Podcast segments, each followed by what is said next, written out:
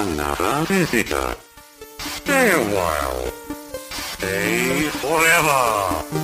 Ein Podcast über alte Spiele von zwei alten Männern. Stay Forever mit Gunnar Lott und Christian Schmidt.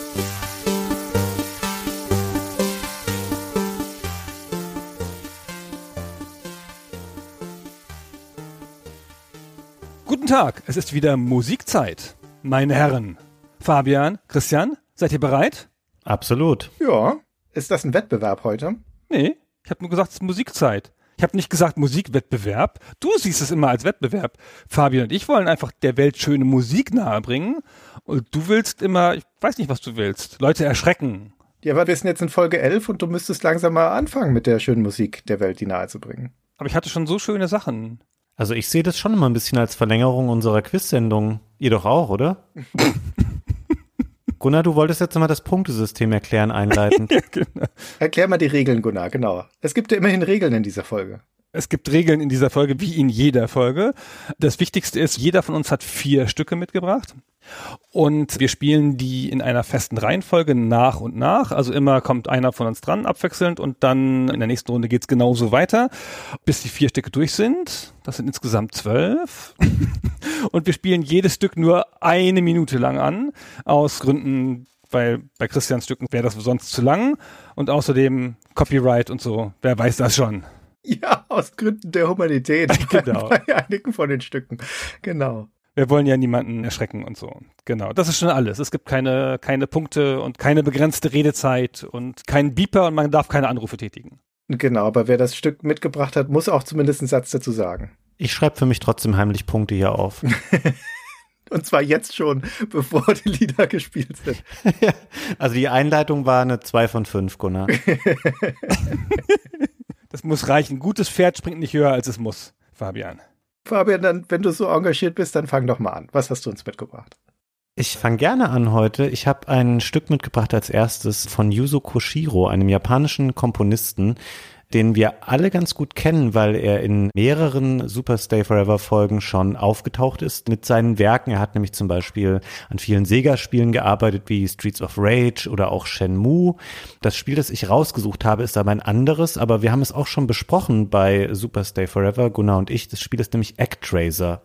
Wer die Folge gehört hat, erinnert sich vielleicht daran, es ist ein Spiel aus den frühen 90ern von Enix, so eine ganz kuriose Mischung aus Götterspiel und Actionspiel, wo man so Städteaufbauparts macht und zwischendurch so relativ klassische Actionlevel, wo man mit einem Männchen, so einem schwertbepackten Typen von links nach rechts läuft und Monster verhaut.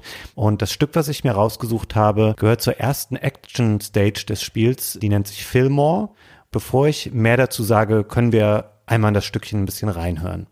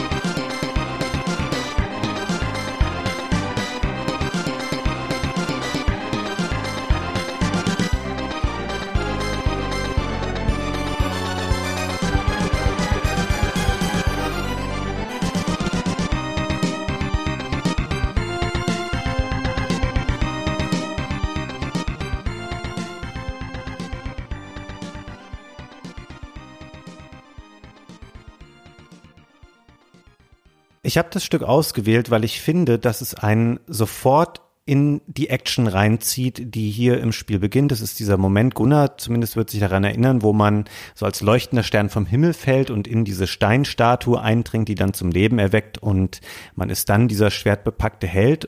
Ich finde, das ist eine sehr eingängige Melodie und was ich sehr interessant finde, abgesehen davon, dass es ein sehr eingängiges Stück ist, Der Track ist sehr vielschichtig und der ist sehr komplex, gerade für Super Nintendo-Verhältnisse und man muss da mal drauf achten, wie viele es für sich allein funktionierende Stimmen gibt in diesem Track. Also man kann sich auf die Hauptmelodie fokussieren, man kann aber auch auf den Bass achten, der hier sehr prägnant ist und auch für sich eine coole Melodie einfach abbildet. Und ich finde das einen gelungenen und stimmungsvollen Auftakt für so ein Spiel wie Actraiser. Ja, bisschen orgelig, ne? Ja, wenn du mir die Augen verbunden hättest und mir das vorgespielt hättest und mich gefragt hättest, aus welchem Spiel ist das? Wobei fällt mir gerade ein, da musste mir gar nicht die Augen dafür verbinden, weil bei Musik macht das eh keinen Sinn. Aber du hättest mir nicht gesagt, aus welchem Spiel das ist, dann hätte ich gesagt, das muss doch ein Castlevania sein. Weil so klingt jeder verdammte Song in Castlevania. Aber die Japaner haben es offensichtlich auch in anderen Spielen mit Orgeln. Ja, es ist ein passender Vergleich. Also das sind durchaus auch Level, die an Castlevania sich orientieren. Das Verdammte, was du benutzt hast, Christian, das ignoriere ich jetzt einfach mal, weil es suggerieren würde, dir gefällt diese Art von Musik nicht. Obwohl wir beide schon mal ein Castlevania besprochen haben. Ach doch, manchmal schon. Naja, es ist nur, diese Art von Orgelmelodie ist ein bisschen, wie soll ich das sagen? Das ist gefällig, aber ich könnte es jetzt nicht auseinanderhalten. Ich könnte das jetzt nicht von Orgellied 2, 3, 100 oder 250 unterscheiden. okay. Naja, ich mag es auf jeden Fall gerne. Und das ist doch die Hauptsache. Mir gefällt es auch gut. Es ist schon ein schönes Stück, aber ich finde diese Orgelsachen, die polarisieren ein bisschen. Die kann ich auch nicht immer hören. Das ist ein starkes Instrument, also wenn man viel von Instrument sprechen kann, aber das ist mir an manchen Stellen zu viel. Was ist denn eine Orgel dann für dich, wenn es kein Instrument ist? Naja, hier haben wir ja bloß einen orgelartigen Sound, ja. Also. Das ist ja nicht mal ein Sample und vor allen Dingen keine echte Orgel. Na, dann kommen wir mal zu was Anspruchsvollerem. Nach dem gefälligen Einstieg von Fabian. Ihr kennt doch bestimmt den Klassiker Popcorn. Dieses Synthesizer-Lied, das am bekanntesten ist in der Version von Hot Butter von 1971. Ich spiele das hier schnell mal ein, damit wir das Lied im Ohr haben.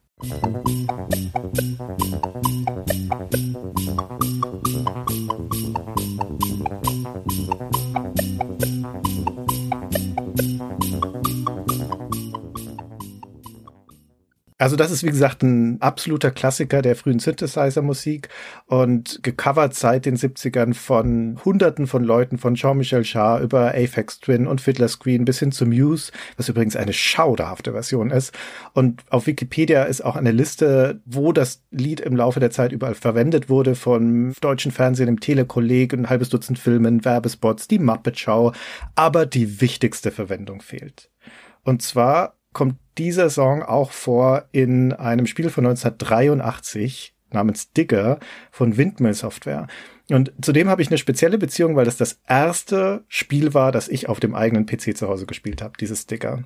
Also die erste Spielerfahrung und da habe ich es ganz gut getroffen, weil es ein wirklich nettes Spiel ist, dieses Dicker. Das ist so eine Variante von Dick Duck, würde ich sagen, nur ohne Luftpumpe, aber man gräbt sich mit so einem Radlader durchs Erdreich und wird von Monstern verfolgt und muss dabei Diamanten aufsammeln und diesen Monstern ausweichen und Goldsäcke fallen lassen und so weiter. Windmill Software, die kommt aus Kanada, programmiert ist das Spiel von einem Robert Sleeth. Die Firma macht seit 82 PC-Spiele und das ist wirklich die Frühzeit. So die ersten PC-Spiele haben wir 1980 rum, da kommt das Microsoft Adventure und sowas. Und hier sind wir echt früh dran. Das ist also die Ära von XTs und CGA und sowas. Und Windmill Software waren damals dafür bekannt, dass sie vergleichsweise hardwarenah programmiert haben. Die haben zum Beispiel ein Spiel gemacht, Moonbugs, das benutzt den super seltenen 16 Farbmodus von den CGR-Karten. Das ist bei Digger jetzt hier nicht der Fall, das sind die normalen vier Farben. Aber auch das ist so hardwarenah programmiert, dass es wirklich eine CGR-Karte braucht. Also die späteren, die EGR und VGA-Karten sind ja abwärtskompatibel, aber nicht hundertprozentig und Digger zum Beispiel funktioniert mit denen nicht. Das muss eine CGR-Karte sein. Das heißt, das Spiel kriegst du heutzutage auch nicht mehr im Original zum Laufen, sondern du musst irgendeine remasterte oder neu aufgelegte Version davon nehmen und die sind in der Regel nicht hundertprozentig originalgetreu. Aber das hat eben auch noch ein anderes hardware-nahes Phänomen. Das ist nämlich eines der allerersten Spiele meines Wissens nach, das den PC-Speaker, damals ist es ja weit vor der Ära von Soundkarten, tatsächlich nicht nur diesen Piep-Sound entlockt, sondern da schon eine Pulsweitenmodulation einsetzt. Das heißt, den PC-Speaker, der ja eigentlich nur einen Ein- und Aus-Zustand kennt, also entweder piept er oder er piept nicht, den aber einfach so super schnell ein- und auszuschalten, dass sich die Töne verschleifen und das dann halt so eben so Zwischentöne abgerungen werden. Und das Ergebnis, das klingt dann so ein bisschen gesampelt, sehr piepsig, keine Lautstärkeveränderung, immer noch so leicht klirrend und surrend und es hat auch so prägnante Knacktöne beim Start und Ende der modellierten Passagen. Und in dem Sample, das wir gleich einspielen, hört man das auch alles. Ja, das ist also wirklich von vorn bis hinten imperfekt. Das ist auch nur ein kurzer Loop. Der ist nur knapp 30 Sekunden lang. Dieses Popcorn, das wir hören, und das Stück geht's, das ist viel schneller als das Original. Das enthält auch nur den Refrain des Songs ohne den Mittelteil. Und das ist auch nur die reine Melodiespur, ohne Drums, ohne Bass, ohne Harmonien, ohne alles. Und wenn du stirbst in dem Spiel, Digga, dann kommt ein kurzer Ausschnitt vom Trauermarsch von Chopin und auch der ist hier abgebrochen. Da fehlen die letzten zwei Noten. Wobei ich mir nicht sicher bin, ob das im Original auch so war oder ob das wirklich nur hier an dieser emulierten Version liegt, weil, wie gesagt, das Original kriegst du nicht mehr zum Laufen. Aber nichtsdestotrotz, wenn wir dieses dürre Liedchen jetzt gleich hören, diese 30 Sekunden, ich mute euch auch nicht mehr zu, weil mehr ist es auch nicht, dann ist das eine Pioniertat von Sound auf den frühen PCs. Und deswegen ist es hier mit dabei und das ist nach wie vor ein spektakulär gutes Lied. Hier ist Popcorn aus, Digga.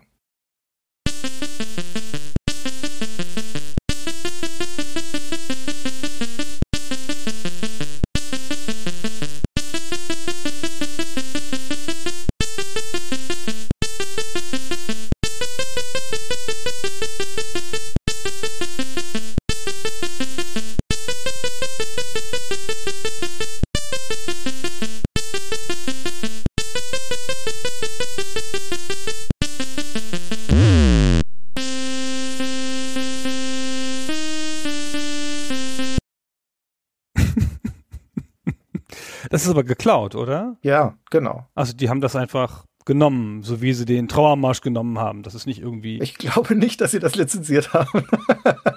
eine frühe Straftat, die du hier nochmal hervorrufst. So kann man es natürlich auch sehen, ja. Und eine frühe Copyright-Verletzung, stimmt.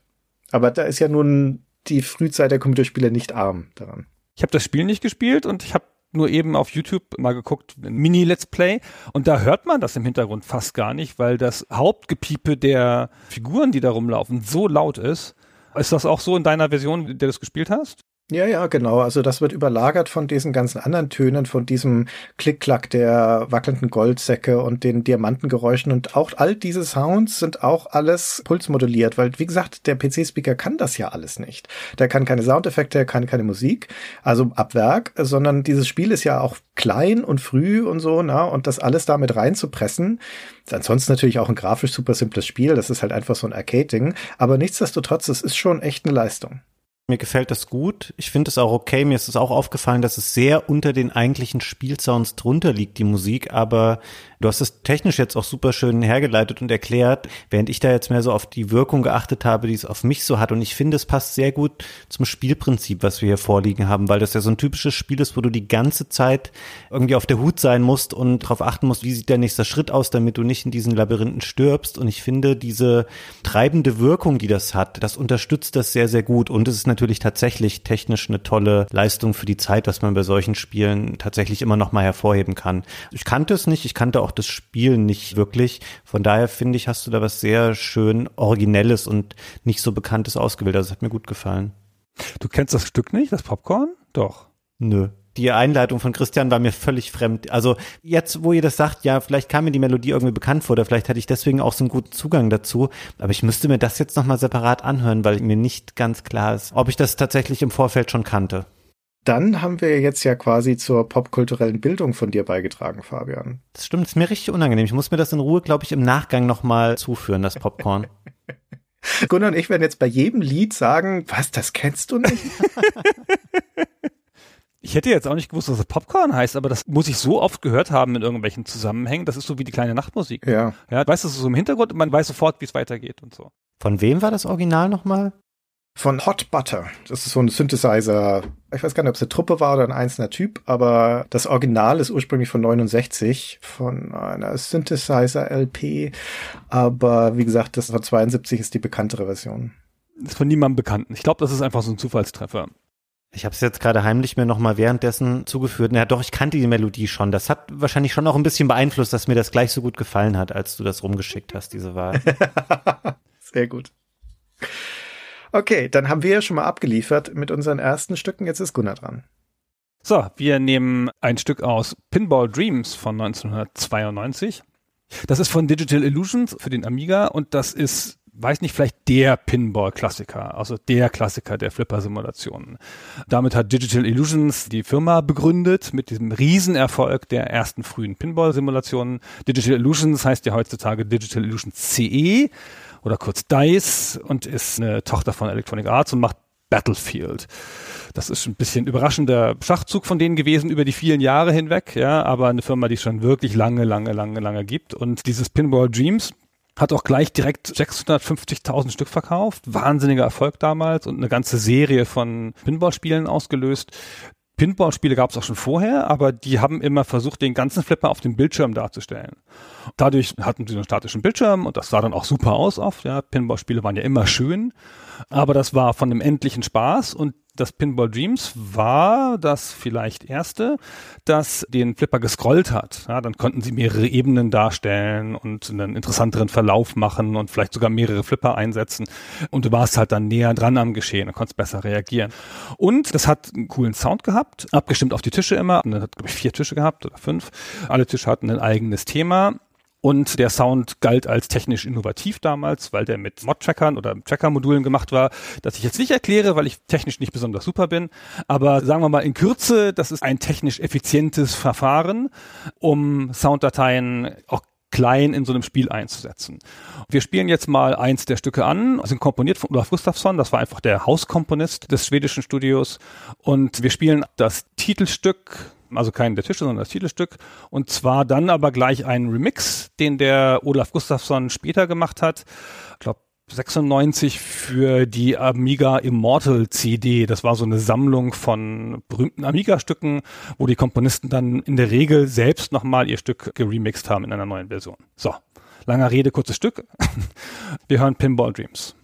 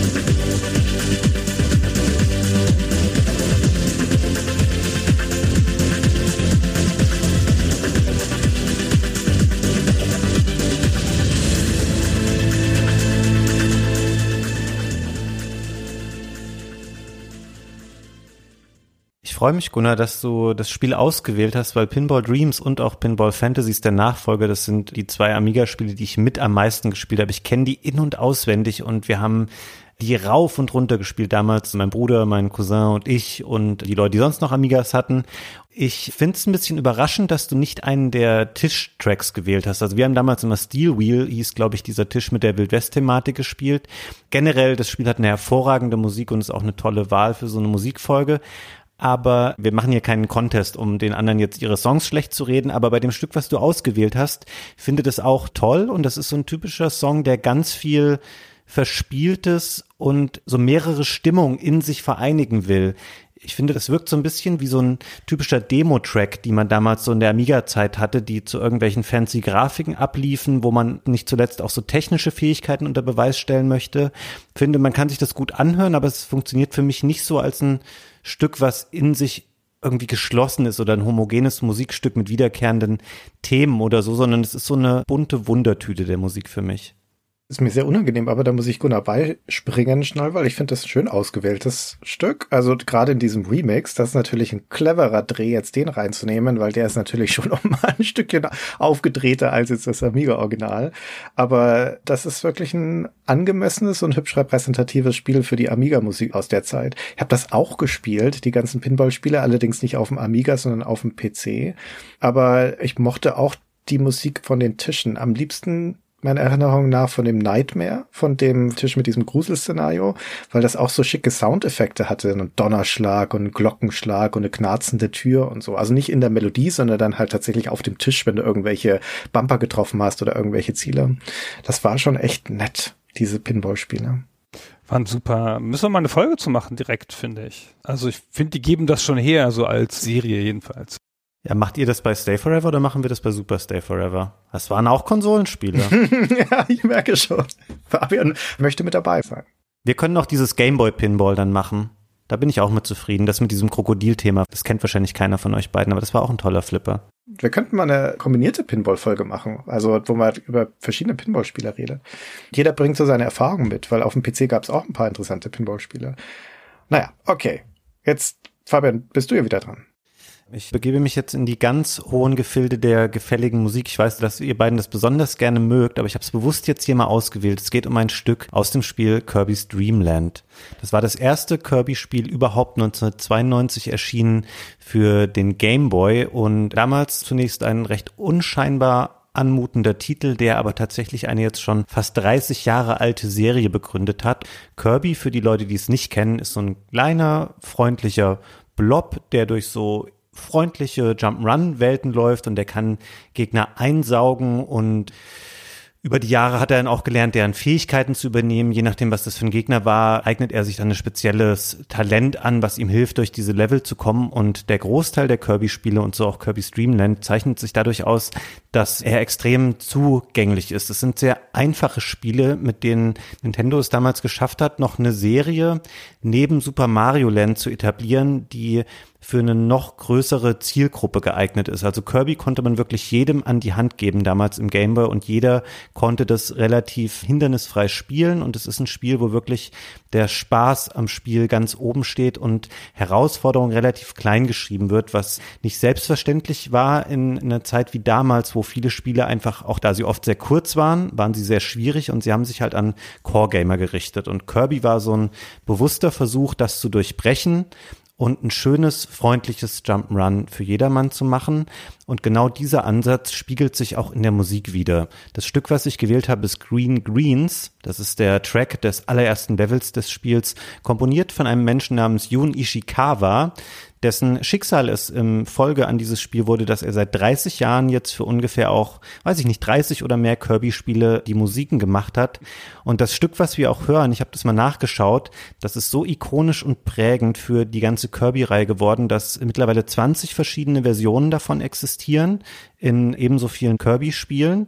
Und dieses Stück ist später immer mehr aufgebläht worden. Was wir gleich hören, ist so ein sehr typischer Gameboy-Sound mit vielem Piepsen und ja, mit vielem Piepsen. Das beschreibt es eigentlich schon umfassend. Und Mehr muss man nicht wissen.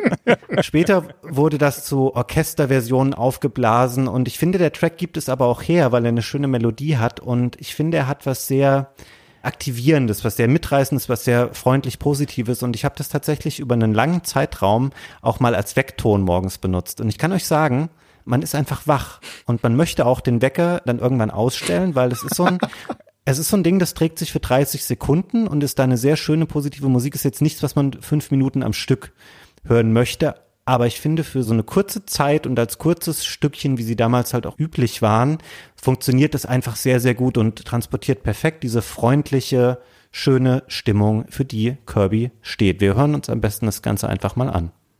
Musik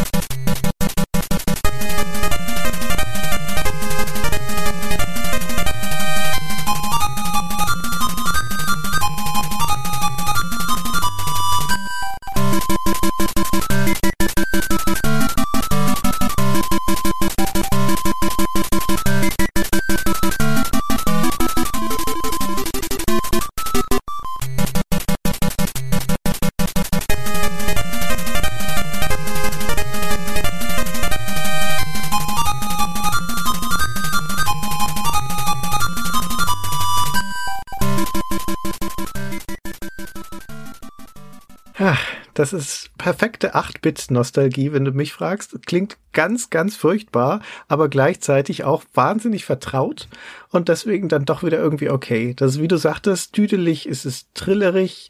Das ist so ein Lied, das wird fröhlich vor sich hingepfiffen. Kann man sich vorstellen, wie jemand über die grüne Wiese hüpft, die namensgebende, und das auf den Lippen trällert. Aber der Gameboy, ne, der ermüht sich. Ja, ich merke schon, Christian, du bist nicht so ein Fan der Gameboy-Musik, ne?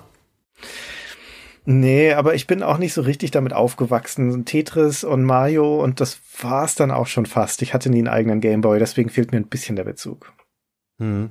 Ich muss sagen, für mich steckt da einfach viel drin, was ich mit Kirby verbinde als Gefühl, wenn man diese Spiele spielt und es ist für mich einfach als jemand, der sich sehr für Nintendo-Spiele interessiert. Ich habe es einfach sehr viele verfolgt und sehr viele Kirby-Titel gespielt und es ist ein immer wiederkehrendes Motiv, was man da einfach hört und deswegen habe ich das sehr lieb gewonnen. Auch in dieser heute natürlich sehr primitiv anmutenden ersten Version, finde ich, steckt da trotzdem eine schöne Melodie drin. Aber mich interessiert natürlich auch noch, was Gunnar dazu zu sagen hat.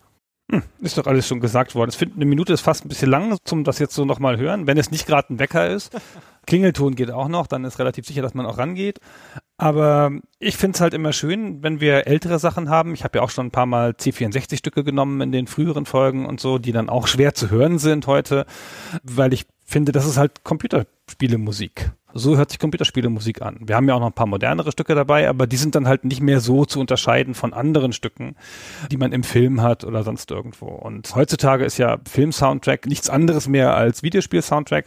Und damals waren es halt genuine Sounds, die für was stehen, ja, die auch nur da genutzt wurden und die da eine eigene technische Grundlage hatten und so. Und das steht halt für seine Zeit und als solches ist es ganz toll. Vielleicht ein Tick düdelig. Ja, das streite ich in dem Fall gar nicht ab. Es lebt halt davon oder es ist dadurch geprägt, dass es so ein typischer 30 Sekunden Loop eher so ist. Dann wiederholt es sich halt einfach und wird dann ein bisschen penetrant. Ganz bisschen penetrant. Ist halt fröhlich. Fröhliche Stücke sind ja eh immer ein bisschen schwierig länger anzuhören. Ja, keine Sorge, ich habe noch ganz andere Stimmungen für den Rest der Folge vorbereitet. Ab hier geht's ins Tal der Tränen hinab. Ich freue mich so. Christian, soll ich den ersten Schritt schon mal machen? Weil jetzt kommt ein Lied, von dem ich weiß, dass Fabian sich besonders drauf freut. Ich habe euch aber noch ein Stück Computerspielegeschichte mitgebracht mit diesem Lied, auch wenn es jetzt ganz schön schnulzig wird. Wir hören nämlich gleich eine Popballade. Wir sind in King's Quest 6, in einem der großen Sierra-Adventures aus den frühen 90ern. Das ist Anfang der CD-Ära. Und in diesem Spiel, da geht es um Prince Alexander und im Intro sehen wir schon, der sieht im Spiegel, im Zauberspiegel des Königreichs Daventry eine Prinzessin, eine ferne Cassima heißt die und die ist in einem Turmzimmer eingesperrt und ruft um Hilfe. Und diese ganze Szene ist die Basis für diese Ballade, die auch ein Duett ist, also von meinem Mann und einer Frau gesungen wird. Der Mann singt sein Mädchen im Turm an, das Girl in the Tower, das namensgebende für diesen Song, und sie schmachtet dann auch wieder zurück. Und dann singen sie so unsterbliche Sätze wie Girl in the Tower, I'm reaching out, please tell me what to do. Girl in the Tower, I'm calling out, my heart cries out for you. Also es ist ganz große Lyrik. Und ich habe euch jetzt ein Drittel des Textes schon vorgelesen, der in dem ganzen Lied vorkommt. Das ist also erzählerisch jetzt nicht der ganz große Wurf. Aber immerhin, die Frau, die sich diese Zahlen ausgedacht hat, ist keine ganz unbekannte. Das war nämlich Jane Jensen, die dann später bei Sierra zu Ruhm gekommen ist als die Autorin der Gabriel Knight Spieler. Aber hier bei King's Quest 6 war sie auch schon die Co-Autorin mit Roberta Williams zusammen. Und das ganze Ding ist eine Sierra Hausproduktion. Also nicht nur der Text, der von Jane Jensen stammt, sondern auch dieses ganze Lied, das stammt von Mark Seibert, Siebert vermutlich gesprochen. Das ist einer von den Sierra House Komponisten der hat schon bei King's Quest 5 die Musik gemacht und bei den Conquests Adventures und so weiter. Und die Sängerin, die wir hier hören, das ist Debbie Seibert oder Debbie Seabird. Das ist die Frau, logischerweise von Mark. Die durfte sogar in einigen Sierra-Spielen von dieser Zeit singen. Also unter anderem auch im Nachfolger dann in King's Quest 7. Da singt sie Land Beyond Dreams, das Titelthema.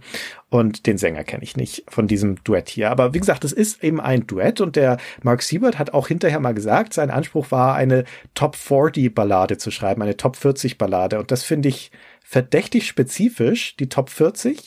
Warum nicht die Top 50 oder Top 10? Vielleicht ist es so ein amerikanisches Ding. Keine Ahnung. Vielleicht beginnen die Charts da im Radio bei 40. Aber wie dem auch sei, das ist also inspiriert vermutlich von so großen Balladen wie Endless Love von Diana Ross und Lionel Richie oder Don't Know Much von Linda Ronstadt und Aaron Neville. Und das Girl in the Tower, das müht sich also klar in diese Richtung zu gehen. Aber es bleibt bei dem Versuch, sag ich mal. es hat eine nette Melodie, aber der Funke springt nicht so richtig über bei diesem Zusammenspiel, bei diesem Zusammensingle von den beiden Sängern. Und die Frage bleibt, warum haben die das eigentlich gemacht? Also ich sagte schon, das ist für die CD-Version des Spiels geschrieben, die ist 1992 rausgekommen. Und die Williams-Brüder, also der Ken Williams und sein Marketingchef, der John Williams, Ken Williams, der Geschäftsführer von Sierra, die haben das bei der Gelegenheit genutzt für einen Marketing-Stunt. Und zwar haben sie damals diesen Song auf CD pressen lassen, also auf eine Audio-CD, und haben ihn dann zum Release des Spiels an hunderte von Radiosendern in den USA geschickt. Und der Packung der Original, der US-Originalversion von King's Quest 6 liegt ein achtseitiger Flyer dabei. Das sieht aus wie ein Telefonbuch, wo klein gedruckt die Namen und Telefonnummern all der Sender drinstehen und oben drüber steht der Hinweis, das sind alles Radiosender, denen wir diese CD gespielt haben. Ruf doch da mal an und verlange, dass die das spielen sollen. Und das King's Quest 6, das hat in der ersten Woche nach dem Release so um die 400.000 Stück verkauft und ein ordentlicher Teil der Käufer muss das offenbar auch getan haben, denn Ken Williams hat später erzählt, dass er wütende Anwälte von Radiosendern am Telefon hatte, die fragten, was das denn solle und er soll das doch bitte unterlassen und die drohten mit Klage und so weiter. Also das Lied ist nie groß geworden, das ist nie groß ins Airplay gekommen, vermutlich ist es in der Tonne gewandert bei den meisten Radiosendern, aber es ist dieses Artefakt einer Marketingbemühung, einem durchaus großen Spiel, na, das war ja ein Mega-Hit in den USA, dieses Spiel, einen offiziellen Song zur Seite zu stellen und den radiokompatibel zu machen. Ob das jetzt gelungen ist nach dem persönlichen Geschmack, das könnt ihr selbst jetzt beurteilen. Hier ist unser Ausschnitt von Girl in the Tower.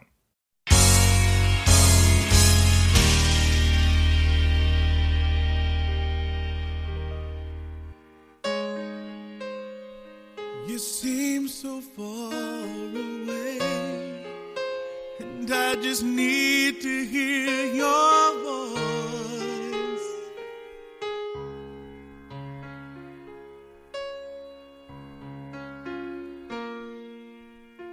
I just need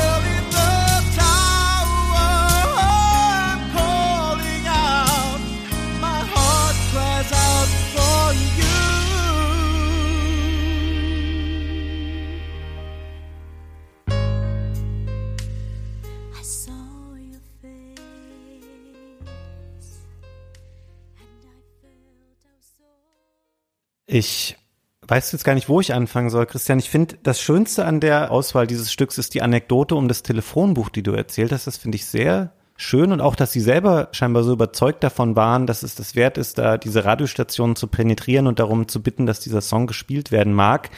Das hat natürlich einen gewissen hohen Production Value und wirkt für ein Spiel aus 1992 schon irgendwie cool und sehr aufwendig. Aber ich habe mir das Stück auch im Vorfeld jetzt mal angehört und bei der Quelle auf dem Videoportal, wo ich mir das hab laufen lassen, hat die Person, die das hochgeladen hat, selber in die Beschreibung geschrieben, cheesy as hell. und ich würde sagen, das fasst in drei Worten auch perfekt zusammen, was so meine Eindrücke wären. Ich war ganz froh, dass du selber gesagt hast, dass es so leidlich gelungen ist als das, was es sein wollte, so eine herzergreifende Ballade weil ich finde es tatsächlich auch weder musikalisch noch textlich. Da war jemand sehr ambitioniert, aber es ist dann letztlich bei diesem ambitionierten Versuch geblieben. Ich versuche immer euren Stücken dann auch das Positive abzugewinnen und darauf nochmal einzugehen, aber ich kann da sehr wenig dran finden, was mir gefällt. Aber vielleicht hat Gunnar was identifiziert. Auf einmal, das enttäuscht mich jetzt. Es gefällt dir doch nicht. Oh Mann, extra für dich habe ich das hier reingenommen. Ich weiß doch, dass du der Romantiker von uns bist. ja. Wie schön der Fabian mich mitverhaftet hat, so. Eure Stücke, wie zum Beispiel Girl in the Tower. mm, ich höre schon, ey. Ich finde das gut. Ich finde, das erinnert mich an irgendwelche Filme, die ich gesehen habe in den 80ern, glaube ich. Das passt zu irgendwas. Irgendwie bringt das in mir eine lang vergessene Seite zum Schwingen. ja, ist natürlich schauderhaft. Aber weiß nicht, ich habe das so zum nochmal reinhören, habe ich das gern gehört eben. Sehr gut. Also es ist auch nichts, was ich mir privat anhören würde, sage ich mit dazu. Aber es bleibt immer ein bisschen im Ohr hängen und es hat diese hübsche Anekdote. Hauptsächlich deswegen wollte ich es mit reinnehmen. Ich finde das eine Hammer-Anekdote. Irgendwann, wenn ich mal Zeit habe oder in Rente bin, sammle ich mal frühe Marketing-Anekdoten und Marketing-Stunts aus der Frühzeit der Computerspiele-Geschichte. Das ist ja wohl eine tolle Idee. Also auch voll den Ärger mit den Radiosendern wert. Super. Sehr schön. So, jetzt ich. Hm? Ja, es kann nicht schiefgehen, ganz sicheres Ding. Wir haben ein Stück aus StarCraft. StarCraft, wie ihr vielleicht nicht wisst, ist ein Echtzeitstrategiespiel von Blizzard aus dem Jahr 1998. Ist das wieder so ein Konsolending? Ja, das ist einfach das beste Spiel der Welt, wie jeder weiß. Und an StarCraft ist ja alles gut und alles perfekt. Lasse nichts drauf kommen. Ja, wir haben ja schon eine Folge darüber gemacht. Gameplay, sogar die Grafik, alles hochklassig. Und der Soundtrack ist auch sensationell. Ist komponiert von Blizzards Hauskomponisten, einer ganzen Gruppe, also zwei hauptsächlich. Glenn Stafford hat den Hauptteil der Arbeit gemacht, hat die Musik für die Terraner und die Protoss gemacht und Derek Duke, den haben sie dazugeholt, das war ein Angeworbener, der hat die Zerg-Musik gemacht. Da gab es dann auch noch Zusammenarbeit mit verschiedenen anderen Komponisten und so, um die Stücke so ein bisschen weiter auszufeilen und so. Insgesamt eine ganz tolle Musik. Jede der Rassen hat ein signifikantes, nicht ein eigenes Thema, sondern einen eigenen Stil. Und wir hören jetzt mal in die Menschen rein. Nach dem alten StarCraft-Motto, die Zerg haben die meisten Truppen, die Protoss die beste Technologie und die Menschen die beste Musik. und wir hören das relativ wahllos ausgewählt aus den Terran Themes. Nehmen wir mal Theme 3. Die haben alle, finde ich, so ein, bin jetzt nicht so ein Musiktheoretiker, aber so ein Synthes-Vibe, so was 80er-artiges, das irgendwie ganz gut passt in diesen Retro-Sci-Fi-Style, der mir super gefällt. Also Terran Theme 3 aus dem StarCraft-Soundtrack.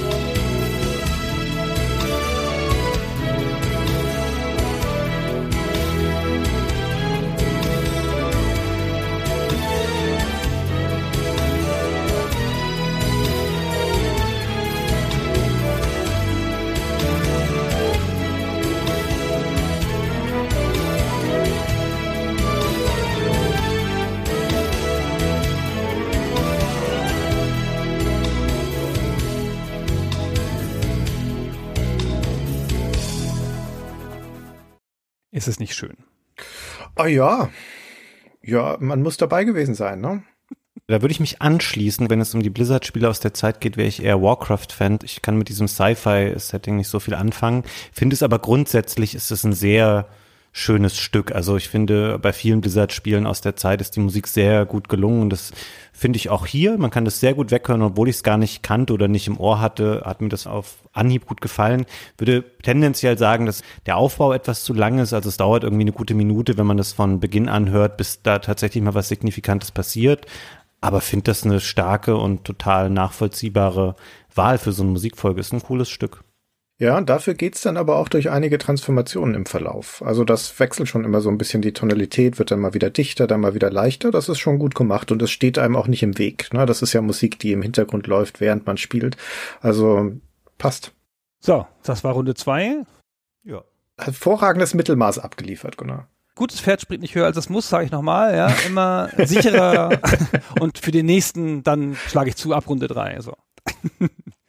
Ja, ich habe es schon angedroht. Nachdem Kirby so überbordend fröhlich war, habe ich etwas sehr Trauriges und sehr Bedrückendes aus einem Spiel, was mir zum Release oder eigentlich auch heute noch sehr viel bedeutet. Es geht nämlich um einen Track aus dem Telltale-Spiel The Walking Dead aus der ersten Staffel, die Telltale damals zu dem Zombie-Brand gemacht hat. Und es war ein hervorragendes Spiel. So doof wie Telltale später den Bach runtergegangen ist, teilweise mit weiteren Staffeln davon, aber auch mit all den anderen Lizenzen, wo sie sich irgendwann übernommen haben und immer das gleiche Spiel mit anderem Grafikset gebaut haben. Die erste Staffel war hervorragend. Die ganze Beziehung zwischen den Hauptfiguren Lee und Clementine war so toll beschrieben. Es war generell hervorragend geschrieben. Es hatte großartige Sprecher, tolle Dialoge. Und ich habe mich selten Charakteren in einem Spiel so nahe gefühlt wie hier. Für sich genommen, spielerisch war das nicht herausragend. Ich würde sagen, es war so eine Art Adventure Light wo man im Wesentlichen eigentlich auch nichts groß falsch machen konnte, außer dass man in so diversen Actionsequenzen dann auch mal sterben konnte. Aber an sich hat sich das mehr oder weniger von selbst gespielt. Aber die Stimmung, die das Spiel immer wieder geschaffen hat, das wird für immer in meinem Gedächtnis bleiben, wie toll das einfach war zu der Zeit. Und ich hoffe, ihr habt es auch mal gespielt, um das nachempfinden zu können, was ich hier gerade erzähle. Und die Musik stammt hier wie bei nahezu allen Telltale-Spielen, die sie bis zu ihrer Schließung gemacht haben, so ab Mitte der 2000er bis ich glaube 2018 mussten sie schließen, von Jared Emerson Johnson. Ist ein sehr erfahrener Komponist, der auch bevor er bei Telltale war, schon an vielen anderen großen Spielen mitgearbeitet hat. Ganz bunte Mischung von God of War über Psychonauts bis hin zu einem der Bard's Tale Reboots Anfang der 2000er hatte der einfach viel Erfahrung, gerade auch mit teilweise pathetischer oder sehr dick auftragender Musik. Und ich finde, hier haben wir was, das Stück heißt Alive Inside und ist so eins der zentralen Themen, was auch in späteren Walking Dead Spielstaffeln immer wieder benutzt wurde, gerade wenn es um ruhigere Sequenzen geht, die eben mit Lee und Clementine waren. Und ich finde es schön, wie hier ein sehr dichter Teppich im Untergrund dieses Stückes gebaut wird und dann mit sehr wenigen Tönen eine sehr eindringliche Melodie obendrauf gelegt wird. Es ist wirklich ein Musikstück, was ganz stark davon profitiert, wenn man das Spiel gespielt hat und sich da wieder reinfinden kann. Aber ich finde die Schwere und die Trauer und natürlich auch ein bisschen Pathos, der spielt da sicherlich auch eine Rolle, wird hier sehr, sehr schön transportiert für mich. Wir können ja einmal reinhören.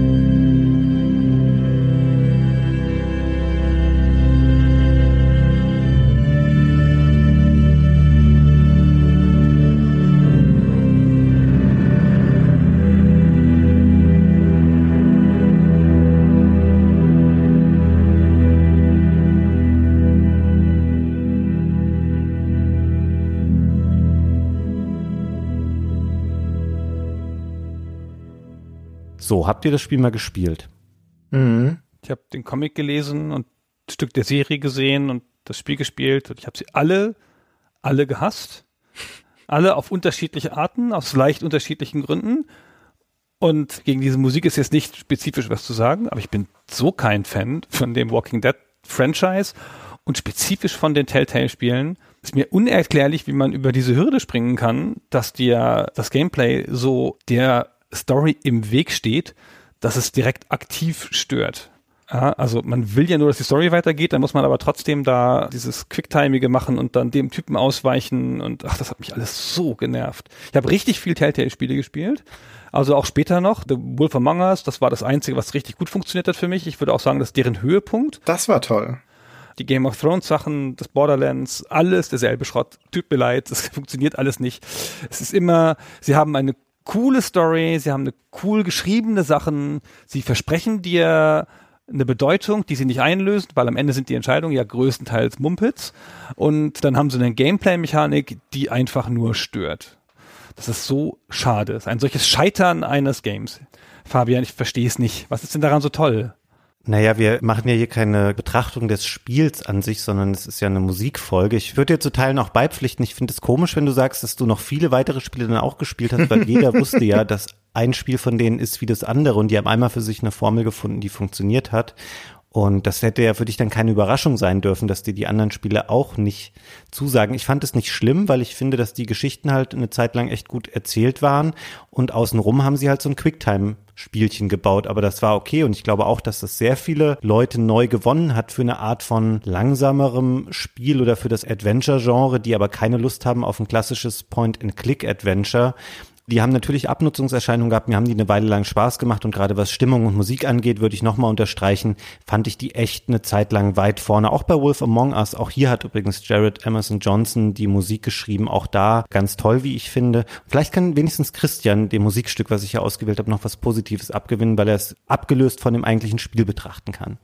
Oh Mann, Fabian, du hast es so eindringlich geschildert vorhin, was dir das bedeutet, das Spiel und was für Emotionen damit verbunden sind. Und ich wünschte, ich könnte das nachvollziehen, weil ich glaube wirklich, dass es dann nochmal ganz anders ankommt, wenn man das erlebt hat. Ich habe die erste Episode zwar gespielt, aber bei mir hat es nicht genug gezündet, als dass ich jetzt mich weiter damit beschäftigt hätte. Und deswegen habe ich keine tiefere Verbindung zu dem Spiel an sich. Aber ich will dich trotzdem loben, mal explizit an der Stelle, weil während Gunnar hier immer seine Crowdpleaser auffährt, testest du mit dem hier mal die Grenzen von dem aus, was noch als Lied durchgeht, weil das ist ja, wie du selber gesagt hast, eigentlich nur ein Klangteppich und entsprechend strunzlangweilig, aber es ist mutig und mal was anderes, das hier reinzubringen. so für die Abwechslung finde ich das gut. Das finde ich interessant, dass du das sagst, nachdem du Digger uns vorhin hier schon vorgestellt hast. Ja, aber das ist doch die Melodie. Nein, nein, das war nur Spaß. Ich glaube aber, die Leute, die die Folge hier hören und die auch Walking Dead kennen, vielleicht kann ich zumindest bei denen landen und nochmal diese Emotionen wieder hochholen. Ich würde euch ansonsten recht geben. Das ist nicht besonders aufregend oder so, oder man denkt nicht, wow, sowas habe ich noch nie gehört in der Art, aber die Melodie an sich, ich habe dieses Stück einfach echt häufig im Ohr gehabt noch und häufig gehört und ich kann auch heute dieses Stück noch betrachten und dann verbinde ich da einfach ganz viele Emotionen mit. Das ist der Grund, warum ich das tatsächlich ausgewählt habe. Hast du das auch mal als Wegmusik ausprobiert? Na, es funktioniert nicht so gut. Zum Einschlafen vielleicht. Ist mir zu traurig, dann träume ich schlecht.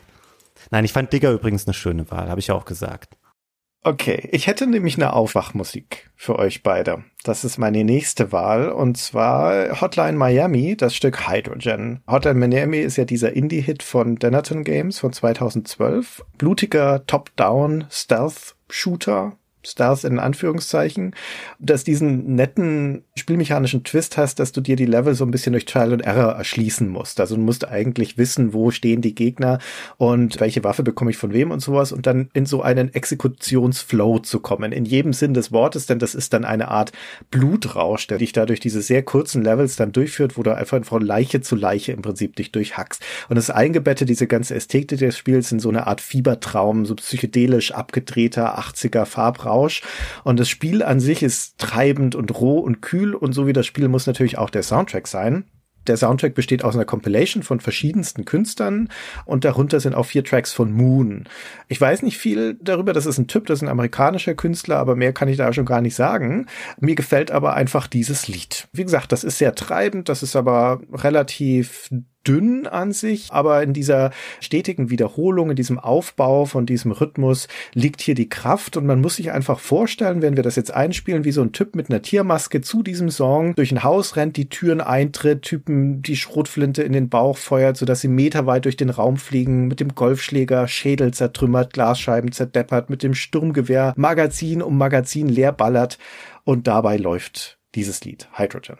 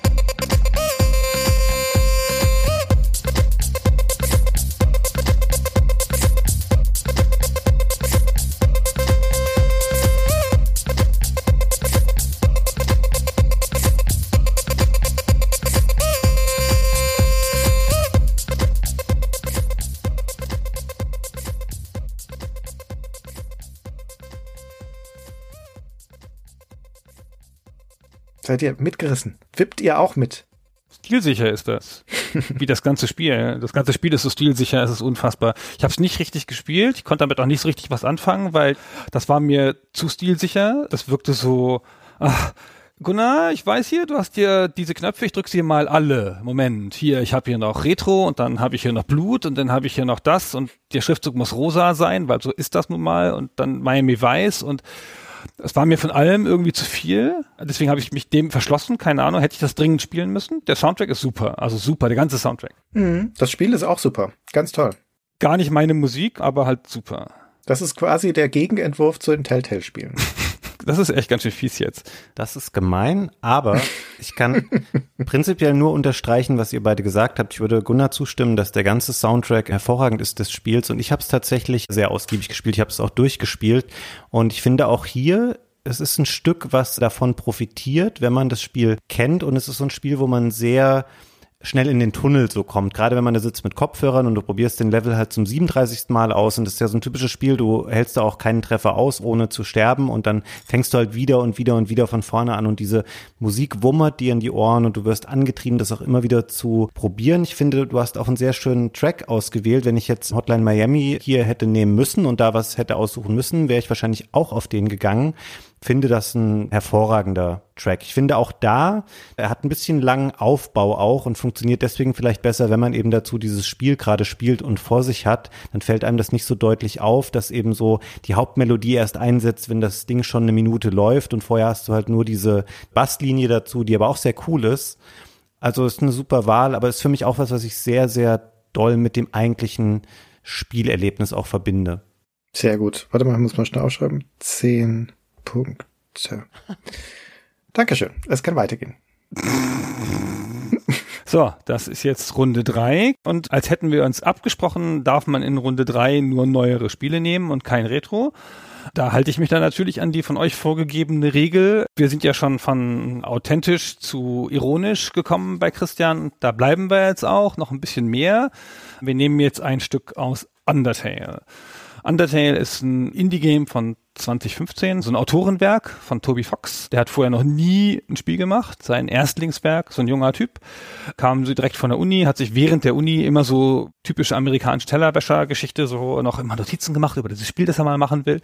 Und hat da auch dann alles gemacht, also bei dem Spiel, unter anderem auch die Musik selber komponiert. Das Spiel ist mit dem Game Maker Studio gemacht, wahnsinnig primitiv von der optischen Anmutung und ist halt so ein Kritikerliebling, weil es eine Art Meta-Kommentar ist auf bestimmte Sachen und weil es ironisch ist und weil es mit Erwartungen bricht. Ist nicht so richtig mein Fall gewesen, aber ist schon ein bisschen cool, dass es das gibt, konnte mich dem nicht so richtig nähern und die Musik passt da ganz gut rein. Wir hören mal in einen Bosskampf rein, in den Ghost Fight, das ist glaube ich der erste Boss. Und dann sieht man schon, was ich meine. Sogar die Musik ist ironisch. Also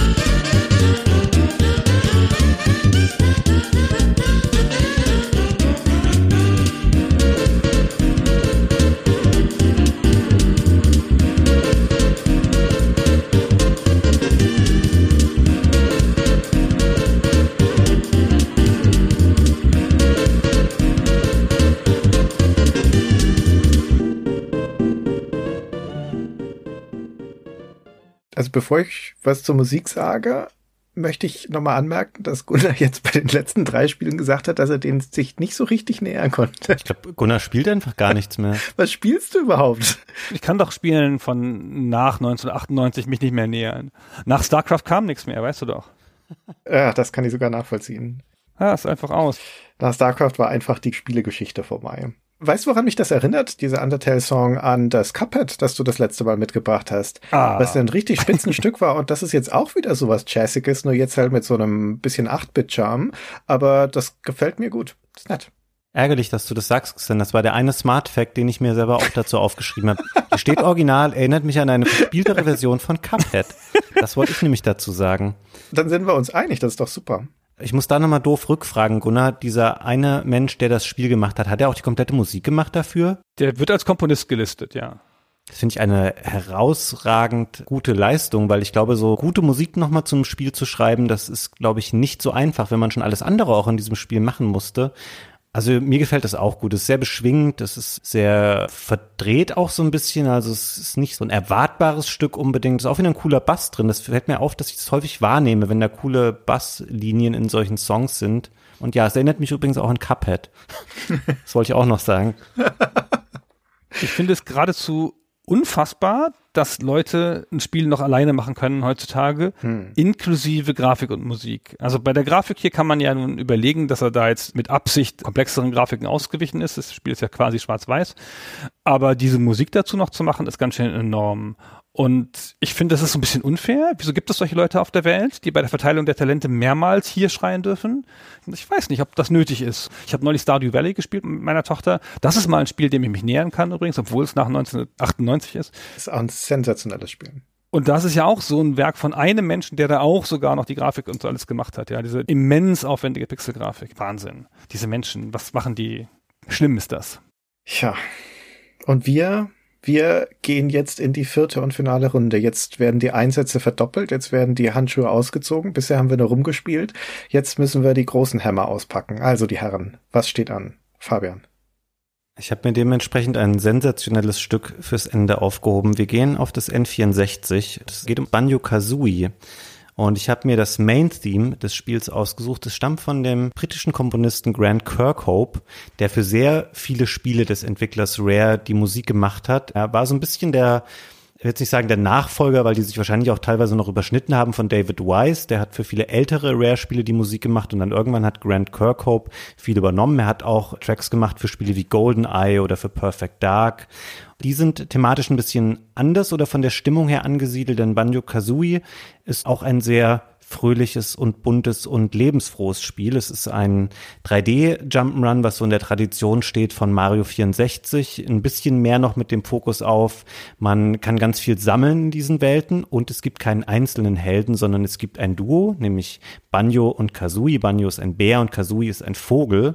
Und die Namen der beiden Charaktere sind natürlich auch direkt mit zwei Instrumenten verknüpft, nämlich wenig überraschend mit dem Banjo und mit der Kazoo, von der ich in der Vorbereitung auf diesen Podcast gelernt habe, dass es kein Blasinstrument ist, sondern eher vergleichbar ist mit Kammblasen, dass man eher mit Gesang in etwas rein singt und diese Kazoo verfremdet die Geräusche, die dann entstehen.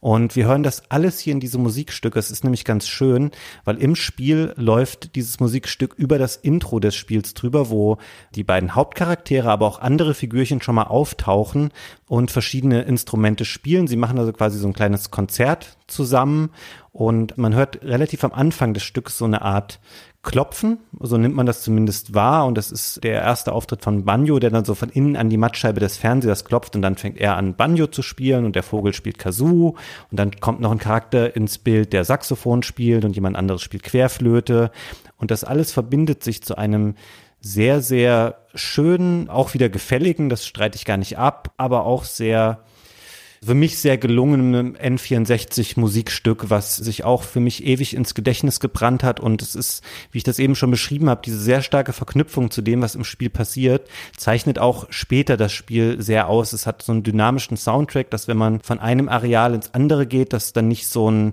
abrupter Wechsel stattfindet, sondern dass die Musik sich verfremdet und an die Stimmung der Gegenden anpasst.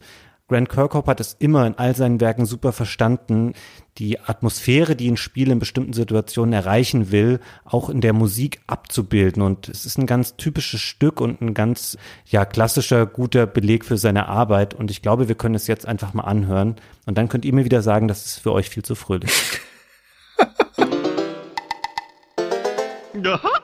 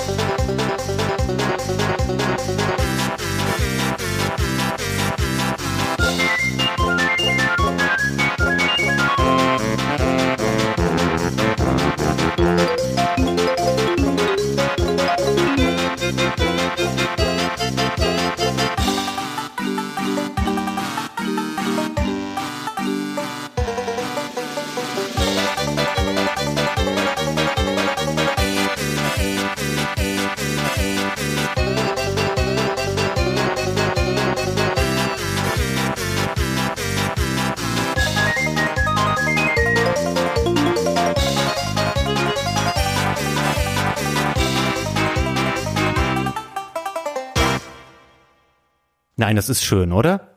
Also es ist vor allen Dingen erstmal richtig cool. Ich kenne das Spiel nicht. Ich hätte dir auch nicht sagen können, dass Banjo ein Bär ist und Kazooie ein Vogel.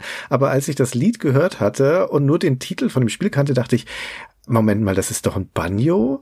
Ist das vielleicht ein Bezug auf den Namen des Spiels? Und dann dieses komische Trötgeräusch, ist das vielleicht dieses Kazooie? Und nachdem du jetzt erzählt hast, dass das tatsächlich stimmt und dass das auch noch im Intro von den Spielcharakteren gespielt wird, ziehe ich meinen Hut davor, weil das ist wirklich eine sensationelle Idee. Und es ist natürlich auch einfach ein schöner, beschwingter, frecher, wie so ein Cartoon-Soundtrack aus den 80ern. Weißt du, es könnte auch zum Tom und Jerry Cartoon oder sowas laufen. Und das passt vermutlich, wie gesagt, ich kenne das Spiel nicht, aber deiner Beschreibung nach, glaube ich, passt es auch super. Aber das aller, allerbeste an diesem Song ist natürlich, dass er nach einer Minute und acht auch schon wieder vorbei ist, weil wir den jetzt in seiner Vollständigkeit gehört haben. Das stimmt, es ist wirklich ein in sich abgeschlossenes, kurzes, kompaktes Musikstück. Ich würde einmal noch gern, bevor ich es vergesse, Christian, an dieser Stelle die Frage an die Community einschieben, ob es bemerkenswerter ist, dass ich Popcorn nicht kannte oder dass du nicht wusstest, wer Banjo und Kazooie sind. Obwohl du Teil eines Retro-Spiele-Podcasts bist. Das ist so ungefähr wie wenn wir World of Illusion besprochen hätten. Du sagst, ich wusste gar nicht, wer Mickey und Donald sind. Nachdem du N64 gesagt hast, habe ich aufgehört zuzuhören. Ah, schönes Stück übrigens, ganz tolles Stück. Es ist ja lustige Musik. Ich finde, das ist gar nicht so leicht, lustige Musik zu schreiben. Und das ist auch ein selten genutztes Genre. Das ist halt, wie Christian eben schon so hübsch gesagt hat, Cartoon-Musik, was in einen Cartoon gehört, wo man sich dann halt vorstellt, dass da kleine Figürchen sich verfolgen und mit übergroßen Hämmern auf die Köpfe hauen und so. Das passt ganz toll. Bin nicht so der ganz große Fan von dem Spiel. Ist auch nicht so gut gealtert, wenn man da heute noch mal reinschaut, wie die meisten Spiele zu der Zeit, die N64-Spiele vor allem und so. Aber das Stück ist ganz, ganz super. Wir besprechen das irgendwann mal bei Super Stay Forever. Ja, müssen wir ja, klar. Da geht kein Weg dran vorbei. Würde ich mich freuen. Bin ich voll dafür. Nachdem Gunnar so ein großer Rare-Fan ist, habe ich gehört. Rare ist ein bisschen eine schwierige Firma. Wir haben das Schlimmste aller Rare-Spiele zum Glück ja schon behandelt mit Conker. Das heißt, schlimmer kann es da nicht mehr werden in der Hinsicht. ja, jetzt kommen nur noch Leichtgewichte. Ja, alles gut. Nun gut, apropos Leichtgewicht, dann mache ich jetzt mal mit meinem vierten weiter. Wir gehen in die Final Fantasy Serie, in den achten Teil, Final Fantasy VIII. Und ich habe mir kurz überlegt, ob ich jetzt, nachdem ich vorhin so große Erfolge gefeiert habe mit dem Girl in the Tower bei euch und beim Publikum, einfach direkt weitermache mit so einer kitschigen Popballade, weil da gibt's ja in dem Spiel auch eine. Das Eyes on Me, das Liebesthema aus dem Spiel. Aber dann habe ich mich doch für einen anderen Song entschieden, für einen viel besseren, für den besten. Also ich sage erstmal, der Soundtrack zum Final Fantasy VIII ist phänomenal. Wie er generell der Soundtrack zur ganzen Final Fantasy Serie, also an Highlights echt nicht arm ist. Aber das Spiel an sich ist ein eher problematischer Teil der Serie. Vielleicht können Fabian und ich da auch irgendwann mal bei Super Stay Forever drüber reden. Aber der Soundtrack ist über alle Zweifel erhaben. Und dieses Lied, das ich ausgewählt habe, ist auch berühmt. Und ich würde sagen, es ist eines der eindrucksvollsten und ausdrucksvollsten Lieder, die je für einen Spiele-Soundtrack geschrieben wurden. Und es hat gleichzeitig einen der blödesten Namen, der jemals für ein Lied verwendet wurde. Es heißt nämlich Fethos Lusek Vikos Vinosek. Das ist ein Anagramm, das kann man umdrehen, die Buchstaben, dann kommt Succession of Witches, Love raus, also zu lesen als Succession of Witches and Love, die Nachfolge der Hexen und der Liebe. Und das ist quasi das Thema von Final Fantasy VIII, aber das kann sich kein Schwein merken, das ist einfach ein dummer Name. Aber das mal zur Seite gestellt, das Lied stammt von Nobuo Uematsu, der fast zwei Jahrzehnte lang bei Square war, der für die ganzen Final Fantasies die Musik geschrieben hat, der also nun wirklich über alle Zweifel erhaben ist, auch ein bekannter, ein berühmter Musiker, der japanische Spielemusiker. Wir haben ihn in der Episode über Final Fantasy VI schon mal gerühmt für die Aria di Mezzo Karatere, für dieses Opernthema. Und hier dieses Lied wird gespielt in einer Zwischensequenz, wo zu Ehren der Hexe Edea, die anfangs die Gegenspielerin ist, eine Parade gegeben wird in Delling City. Das ist eine ganz lange Cutscene und während der läuft dieses Stück. Und das klingt überhaupt nicht nach einer Parade. Da stellt man sich ja vor, dass die irgendwie fröhlich oder beschwingt ist, aber hier ist es dramatisch. Und das Tolle an diesem Lied ist, dass das nicht einfach nur so ein typischer Song mit Strophe, Refrain, Strophe, Refrain ist, sondern näher dran an einem klassischen Musikstück oder auch an Filmmusik, in dem Sinn, dass hier von Abschnitt zu Abschnitt die Tonalität wechselt, dass wir hier auf eine musikalische Reise mitgenommen werden. Das hat diese Szenen der tiefen Dramatik, dann ist zwischendurch wieder eine trillernde Violine zu hören, der Takt hüpft, du hast Kastagnetten drin, was ja tatsächlich ein Instrument ist, das eher mit Tanz assoziiert wird. Im Video bei dieser Parade, da wird auch getanzt. von den Tänzern, die da hinter dem Wagen herlaufen von der Hexe und die da aber eher groteske Verrenkungen machen. Und dann kommt in dem Lied wieder dieser Chor mit eben diesem pseudolateinischen Titel, dieser Titelphrase. Dann kommt der Gong, die Pauken, die schweren Blechinstrumente. Dann wird's wieder ominös. Teilweise wird's durchsetzt mit so einem dissonanten Klavier. Also dieses ganze Lied ist abgründig, aber es ist unwiderstehlich. Es ist mitreißend, es ist abwechslungsreich, es ist ausdrucksstark. Es ist brillant. Es ist eines der besten Lieder, die jemals für ein Spiel geschrieben wurden. Und wir hören mal rein. Fithos Lusek Bikos Vinosek.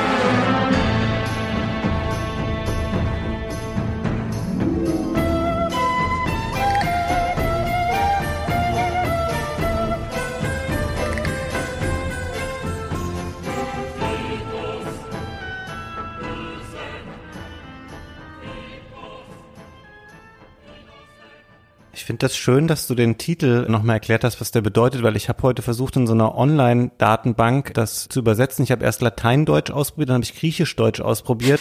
Dann habe ich noch drei andere Optionen ausprobiert und irgendwann habe ich einfach aufgehört und habe gedacht, nee, das ist mir jetzt die Zeit nicht wert. Aber jetzt weiß ich ja, was es bedeutet. Ich finde es eine interessante Wahl, weil du hättest dir beim Thema Final Fantasy es natürlich sehr viel leichter machen können mit weniger sperrigen und zugänglicheren Stücken. Ich bin generell leider nicht der größte Fan von Final Fantasy VIII, weil mir das ganze Setting nicht so zugesagt hat Nee, ich auch nicht. und mir persönlich sieben und neun zum Beispiel viel besser gefallen haben und das immer so das Spiel dazwischen ist, was so qualitativ für mich rausgefallen ist. Deswegen kann ich leider auch nicht so sehr in dem Fall deine Emotionen jetzt zu diesem Stück nachempfinden. Ich finde, du hast sehr schön rausgearbeitet, wie vielfältig dieses Stück ist.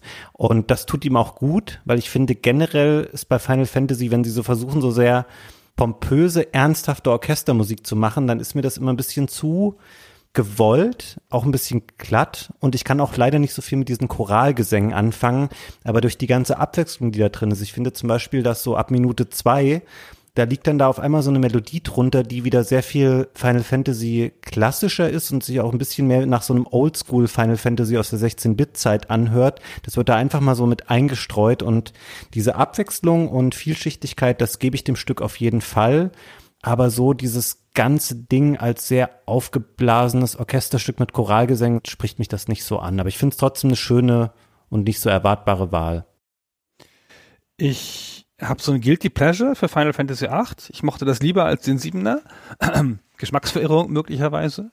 Hab da ganz angenehme Erinnerungen dran. Aber ich möchte gar nicht so viel dazu sagen, weil alles, was ich dazu sagen möchte, ist ein kurzes Zitat, weil ich habe das gegoogelt und wenn man auf YouTube irgendeine Version dieses Liedes findet, dann hat da jemand drunter geschrieben, Papa Schlumpf tanzt aggressiv in deine Richtung. Das habe ich auch gelesen, Gunnar. Was soll das denn bedeuten? Ich weiß auch nicht, aber es ist jetzt für mich für immer damit verbunden. Ich schließe meine Augen, ich stelle mir vor, wie Papa Schlumpf aggressiv in meine Richtung tanzt und wie dazu diese Musik läuft. Super. Ist perfekt für mich zusammengefasst. I rest my case. Oh nein, jetzt ist es natürlich für immer ruiniert, für alle, die das gehört haben. Ist jetzt kaputt, tut mir leid. Hm. Der Mensch, der das bei YouTube gepostet hat, hat es für immer für alle kaputt gemacht. Wow. Ist ganz super. Und wir halten noch mal kurz fürs Protokoll fest, dass Fabian offenkundig kein Latinum hat, weil er das für Latein gehalten hat. Ich habe natürlich ein Latino, mein Lieber. Ah, hm, okay. In welchem Bundesland bist du in die Schule gegangen? Naja, habt ihr nicht vorher gedacht, dass es irgendwie Latein ist, als ihr es zum ersten Mal gelesen habt? Eigentlich nicht. Was habt ihr denn gedacht, was es für eine Sprache ist? Ja, nix, dass es halt so ein pseudolateinisches Geschwurbel ist. Ja, Pseudolateinisch. Dann kann es auch rechtes Latein sein. Ja, das will natürlich lateinisch sein, aber keines dieser Worte ist ein mir bekanntes lateinisches. Also das will jetzt nicht viel heißen, um ehrlich zu sein. Aber Ich gucke jetzt mal nach. Also Vekos und Vinosek, das würde ich nochmal in Frage stellen, ob das nicht lateinische Wörter sein können. Sind wahrscheinlich keine. Ihr habt recht. Wissen wir nicht. Aber Latinum. Gut. gut. So.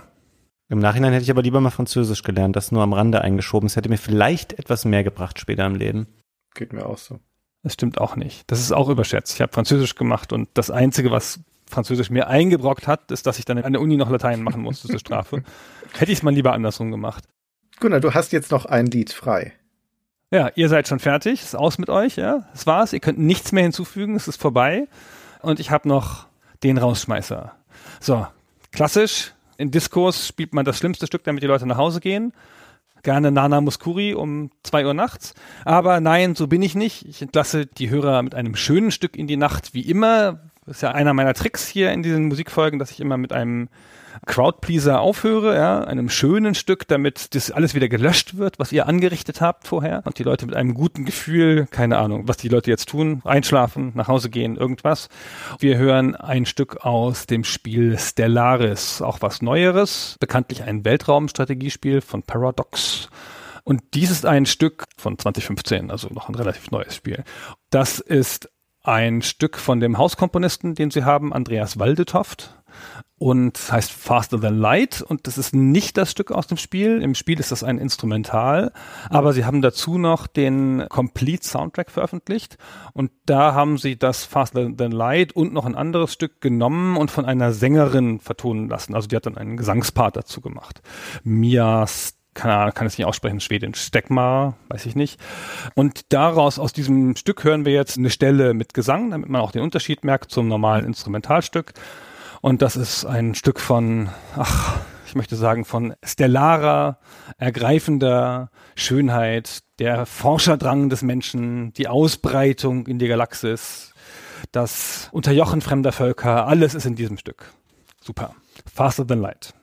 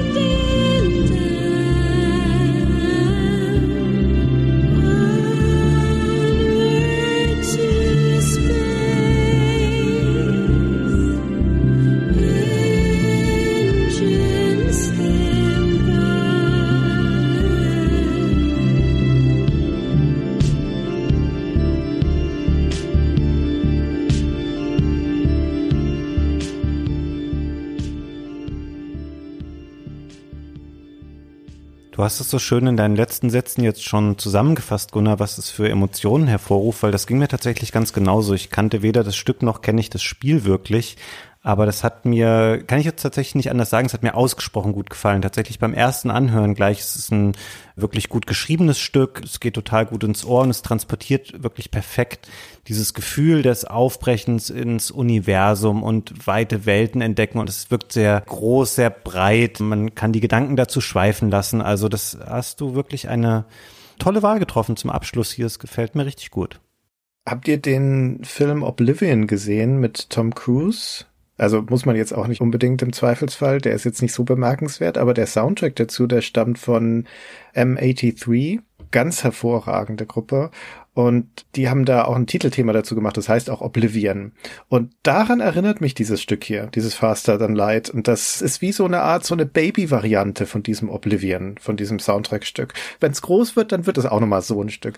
Aber das Oblivion ist so ein sensationell gutes Lied, dass selbst die Baby-Variante noch gut ist. Und mir gefällt das auch gut, tatsächlich. Gerade nach hinten raus, wenn es dann ein bisschen dramatischer wird, wenn die Orgel da mit dazu kommt, dann ist das echt ein gefälliges Stück.